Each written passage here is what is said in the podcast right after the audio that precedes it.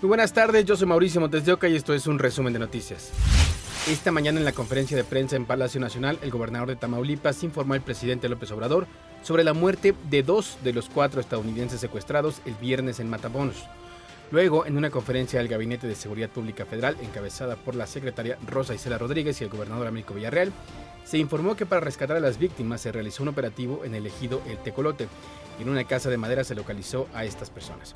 Ahí detuvieron a José N. de 24 años, quien era el encargado de vigilarlas. Se dijo que previo a su traslado a la casa de seguridad, donde retuvieron a las cuatro víctimas, fueron llevadas a distintos lugares para no dejar rastro. En la mañana de este martes fueron localizados los cuatro ciudadanos estadounidenses privados de la libertad el pasado viernes en la zona centro de Matamoros, Tamaulipas. De ellos, dos se encontraron sin vida, en tanto que dos más, una mujer de nombre Latavia N, está ilesa, mientras que Eric N presenta una lesión por herida de bala en una de sus piernas. Ambos fueron trasladados de inmediato a una clínica para su evaluación y tratamiento médico. El fiscal de Tamaulipas, Irving Barrios Mojica, confirmó que los dos sobrevivientes fueron entregados en el puente internacional. La entrega fue en coordinación con autoridades federales, estatales y personal del Consulado de Estados Unidos en Matamoros. Antes del mediodía, autoridades mexicanas entregaron a autoridades estadounidenses la mujer que resultó ilesa y el hombre que se encuentra herido en el puente internacional de Bronville y Matamoros. Los dos ciudadanos privados de su vida serán entregados mediante los protocolos de repatriación a las autoridades estadounidenses en las próximas horas, después de terminar los estudios periciales correspondientes en el CEMEFO de Matamoros, Tamaulipas. Las víctimas estadounidenses ya fueron identificadas. Los sobrevivientes son una mujer de nombre Latavia McGee, quien resultó ilesa, y Eric James Williams, herido de bala en una pierna. Las dos personas sin vida son Shahid Goodard y Sindel Brown, quienes serán repatriados conforme al protocolo. Habrían acudido a una consulta en una clínica, pues la mujer estaba por realizarse un procedimiento estético, razón por la cual en la camioneta en que viajaban se encontraron análisis médicos. Al llegar a Matamoros fueron confundidos en medio del enfrentamiento entre civiles armados, por lo que se descarta que hayan sido secuestrados para pedir una recompensa. La vocera de la Casa Blanca, Karine Jean-Pierre, reiteró que lo sucedido es inaceptable, sin importar las circunstancias, y que se trabaje en conjunto con las autoridades mexicanas para esclarecer los hechos y dar con los responsables. Se realiza una audiencia virtual de Ovidio Guzmán López, alias El Ratón, en el juzgado adscrito al penal del Altiplano en el Estado de México. El objetivo es para darle a conocer la solicitud de extradición a Estados Unidos, donde se le requiere por el delito de asociación delictosa para distribuir cocaína, metanfetamina y marihuana en dicho país. Recordemos que el ratón, hijo de Joaquín Chapo Guzmán, fue detenido a principios de 2023 en Culiacán, Sinaloa. Se llevó a cabo ayer la audiencia contra Sergio N., el chiquilín jefe de seguridad del restaurante de La Polar. Su defensa solicitó duplicidad del término, por lo que su situación jurídica se definirá hasta el viernes. El juez dictó prisión preventiva por homicidio calificado y permanecerá en el reclusorio norte. Recordemos que el 8 de enero Antonio Monroy murió después de ser agredido por el personal tras una discusión en el comedor. Videos de las cámaras de seguridad muestran que el chiquilín azotó a la víctima y con ayuda de un empleado la arrastraron afuera del restaurante. Detuvieron a Noé N., presunto jefe de plaza de la organización delictiva Gente Nueva del Tigre, afín al cártel del Pacífico, a quien se le vincula con José Noriel Portillo Gil, alias El Chueco. De acuerdo con el secretario de la Defensa Nacional, Luis Crescencio Sandoval, su arresto ocurrió el 1 de marzo en Chihuahua. El Chueco es buscado por su probable participación en el asesinato de dos jesuitas y un guía turístico en Cerro Carmen. Detuvieron también a un sujeto identificado como Luis Carlos N. en la capital de Durango. Es administrador y copropietario de uno de los hospitales donde tres personas murieron por meningitis y en la que otra de las víctimas está delicada. La Fiscalía del Estado detalló que Luis Carlos N. no dio cumplimiento a las normas oficiales de la Ley General de Salud y en omisión a su actuar es señalado por el delito de homicidio. Por estos mismos hechos ya se había judicializado una carpeta de investigación en contra de un anestesiólogo de nombre Omar N.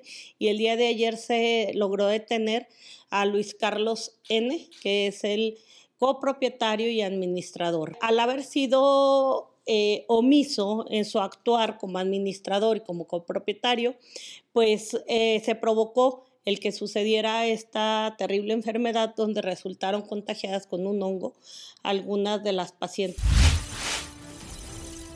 Un juez de control vinculó a proceso a Jorge N. y Diana N., padres de Marlon N., por el feminicidio de Montserrat Bendime Roldán, ocurrido en abril de 2021. Se consideró que había pruebas contundentes de que ellos le ayudaron a su hijo a cometer el feminicidio. Se les dictó dos meses de investigación complementaria. Familiares de Montserrat solicitaron la acumulación de procesos que consiste en unificar en uno solo la terminación del mismo por una sola sentencia. Comenzó el tandeo de agua potable en cuatro zonas de León, Guanajuato y va a concluir hasta que llegue la temporada de lluvia. Autoridades informaron que el servicio se va a brindar de la siguiente manera. Lunes, miércoles y viernes para Gran Jardín y Valle del Campestre. Martes, sábado y domingo será el turno de Cheveste y Los Castillos.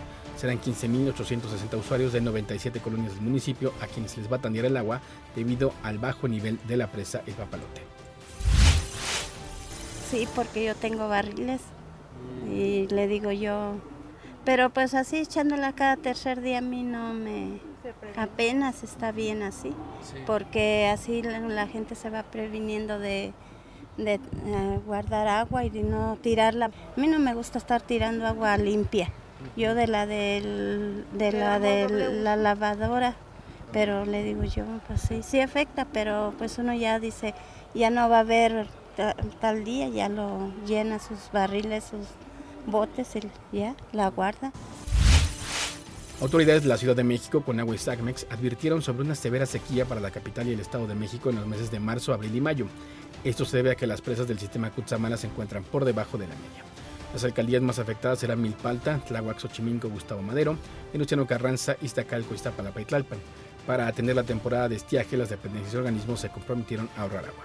El Servicio Meteorológico Nacional dio a conocer que se han registrado altas temperaturas en la mayor parte de México, para este martes se esperan máximas de 45 grados en los estados de Michoacán, Guerrero y Morelos y de hasta 40 grados en Nuevo León, Nayarit, Tamaulipas, Jalisco, Oaxaca, Veracruz, Chiapas, Campeche, Yucatán y Tabasco. En el Valle de México el termómetro podría llegar a los 30 grados y al sur del país se pronostican lluvias aisladas con la posibilidad de chubascos. En Yucatán se registran temperaturas extremas y se pronostica que alcancen hasta los 40 grados Celsius. El calor azota a Yucatán, esto debido a una onda cálida en la región sur del país el termómetro alcanza hasta los 37 grados de acuerdo a los reportes de la Comisión Nacional del Agua. Y ante este panorama caluroso, los yucatecos toman medidas para mantenerse frescos. Estoy acostumbrado a que al mediodía me tomo mi limonada, muy fría con mucho hielo. La gente está preparándose, unos ya empezaron a comprar sus botellones de agua, sus garrafones, sus termos y jálale y empieza la demanda de hielo. A pesar de que el invierno aún no termina, en la península de Yucatán los intensos rayos del sol hacen de las suyas. Por esto los ciudadanos consumen lo que ayude a disipar el bochorno. Pues lo que más se vende son las aguas. Es lo que más vienen a comprar también. Los que vienen de la escuela salen a comprar. Meteorólogos aseguran que se vienen días intensos con calor extremo esa temperatura va incrementando hasta que ya llega a una temperatura en extremo fuerte que va a ser arriba de 40 que seguramente las vamos a tener este año. Y es que el calor se va a mantener en lo que resta de la semana, por eso expertos en salud recomiendan a las personas que deban salir a la calle que se mantengan bien hidratados, que usen bloqueador solar y que eviten exponerse de 1 a 5 de la tarde. Esto para evitar el llamado golpe de calor. Giovanni Martínez, Fuerza Informativa Azteca. Hasta aquí las noticias del momento en este podcast informativo de ADN 40. Yo soy Mauricio Montes Nos escuchamos. Hasta la próxima.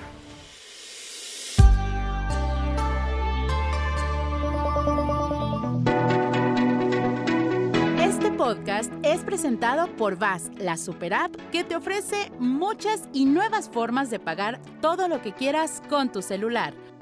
Olvídate de las filas y dedícate a lo que más te gusta ver tele en vivo, películas, escuchar música, podcast y estar siempre enterado de las noticias más importantes.